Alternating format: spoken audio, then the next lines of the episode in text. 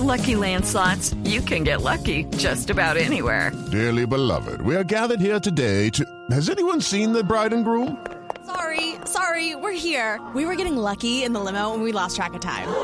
No, Lucky Land Casino, with cash prizes that add up quicker than a guest registry. In that case, I pronounce you lucky. Play for free at LuckyLandSlots.com. Daily bonuses are waiting. No purchase necessary. Void where prohibited by law. 18 plus. Terms and conditions apply. See website for details. Señor embajador Exil, buenos días. Buenos días, señor eh, Néstor, Néstor Morales. Eh, buenos días, Blue Radio. Buenos días, Colombia. Escuchan ustedes al embajador de Haití en Colombia. Se llama Jean-Marie Exil. ¿Hace cuánto es embajador usted en Colombia, embajador? Eh, llevo eh, siete meses en la embajada Ok. eh, representando la política del señor presidente Jovenel Moïse. Sí, que es el presidente que mataron hace apenas 48 horas. Embajador, ¿qué Sí, sabe usted de la conexión colombiana, de los mercenarios colombianos que participaron en el asesinato del presidente haitiano? Eh, hasta ahora se están eh, reconstruyendo eh, los hechos ¿no? de todo lo que eh, ha pasado que conlleva al magnicidio de nuestro presidente Jovenel Moïse.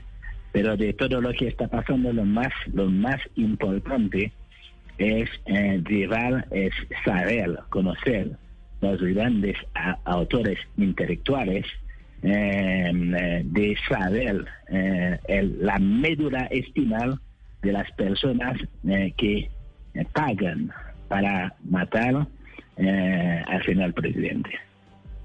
¿Y de esos autores intelectuales, ustedes tienen alguna pista en, en Haití, en Puerto Príncipe, embajador? Eh, hasta ahora se están eh, trabajando sobre todos los hechos.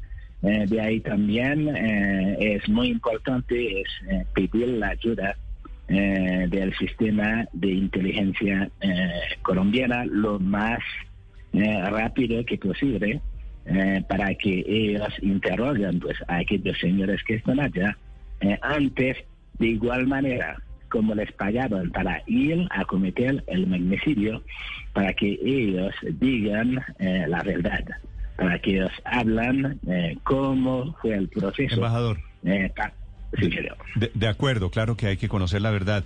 ¿Cuántos mercenarios colombianos tiene usted detectados hasta este momento?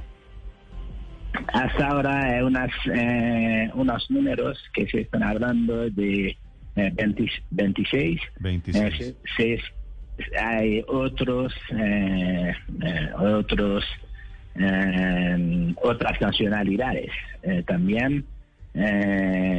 más o menos son de las cantidades de las personas que participan en la. ¿De en qué otras nacionalidades estamos hablando?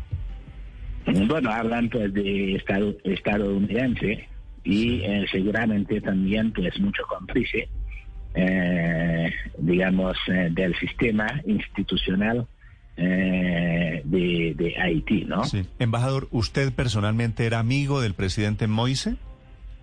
Mm, Sí, ahí éramos un grupo de amigos donde el hombre en sí lo que toda la vida eh, quiso hacer es cambiar el país. Por eso eh, está muerto, muerto porque él quería cambiar paradigmas, ¿no?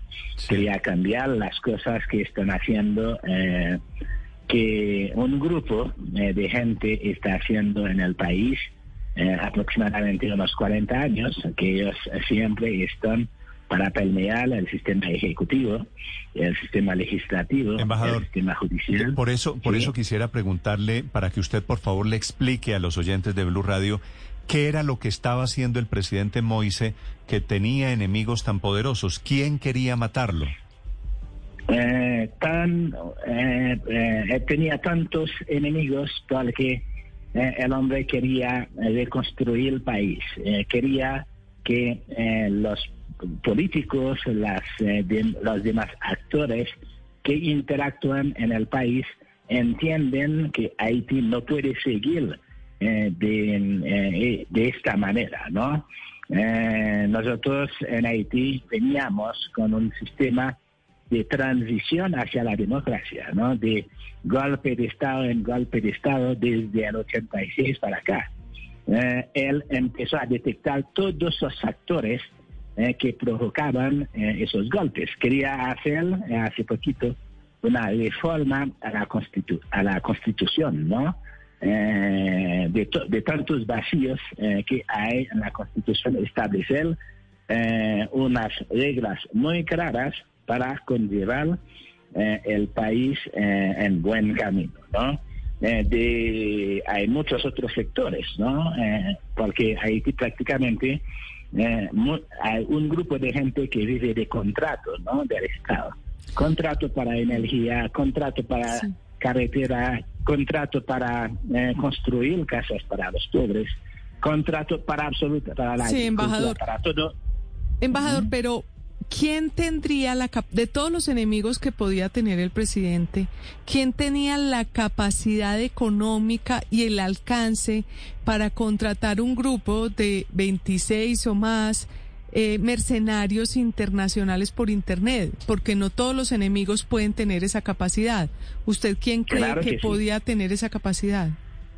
Eh, la oligarquía los que siempre llevan eh, la economía del país durante esos 40 eh, años, porque eh, no cualquier persona puede organizar un, magnicidio, un magnicidio de esta envergadura en un país, ¿no?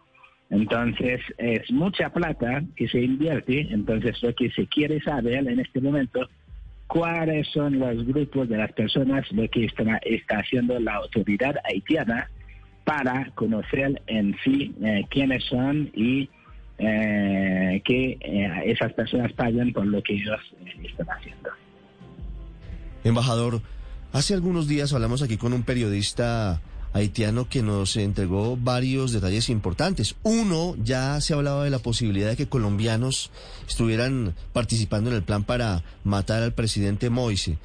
Pero lo otro que dijo es que podría haber detrás una posibilidad de que el presidente hubiera descubierto corrupción de miles de millones de dólares en Petrocaribe. Petrocaribe, que es el enlace entre algunos países caribeños y Venezuela. ¿A usted le suena esa teoría? Eh, es un sinnúmero de eh, cosas que lleva a la muerte del eh, presidente, ¿no? Este es uno de los factores, pero en Haití durante 40 años hay una oligarquía que impide que el país eh, avanza, ¿no? Por lo cual eh, ven lo que está sucediendo en Haití. Él siempre está de acuerdo con absolutamente todo. Él corta los contratos de absolutamente todo, del sistema energético, de los que hacían eh, carreteras. Él tenía él mismo una caravana, lo llamaba, ¿no? el señor presidente, desde que subió al poder tenía la caravana para hacer las cosas. Caravana para agricultura, porque él mismo eh, eh, llevaba esas cosas.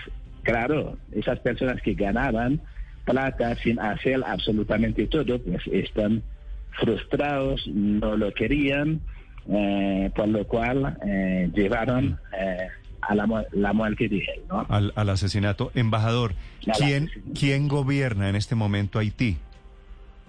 En este momento tenemos eh, el primer ministro, eh, Claude Joseph, que está conduciendo el país, porque eh, según el artículo 149... Ah, tengo entendido, embajador, que hay dos primeros ministros, uno que entra y otro que sale. Sí, lo que pasa, el señor presidente, para hacer las elecciones, acababa de elegir eh, un primer ministro, un primer ministro, ¿no? Pero no estará en posesión todavía. Como no estuvo en posesión, pues el que eh, conllevaba eh, el, el gobierno, pues es el que sigue, ¿no? Que es el señor Claude Joseph. Sí. embajador, ¿usted cree que la situación de crisis que vive Haití se calma con el asesinato o se agrava con el asesinato? Eh, ya es un momento eh, que de reflexión. Las personas, el- hay un grupo de personas que quieren cambiar el país, por más eh, asesinan al señor presidente, ellos eh, siguen trabajando para construir el país, ¿no?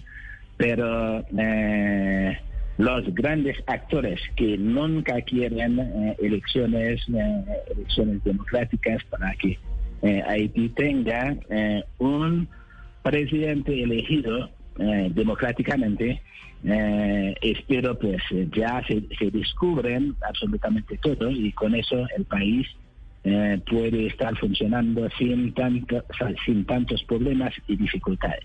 Sí. Embajador, una pregunta final sobre los mercenarios colombianos. ¿En qué está trabajando la policía de Haití en este momento que tengo entendido hay operativos conjuntos ya con la colaboración del Ministerio de Defensa en Colombia? Sí, en este momento eh, hay otros, eh, ot- otras personas eh, que, que están partícipes pues, en el acto. La policía haitiana pues está haciendo unas operaciones para eh, detectar absolutamente todas las fuerzas escondidas y eh, para poder eh, dar eh, un dictamen de lo que de lo que ha pasado. Sí, embajador, pero sobre estos mercenarios colombianos, ¿saben ustedes si viajaron específicamente a Haití a cometer este asesinato o si estaban allá ya previamente, dado que Haití es cada vez más un punto clave de tráfico de drogas, tráfico de armas y tráfico de personas?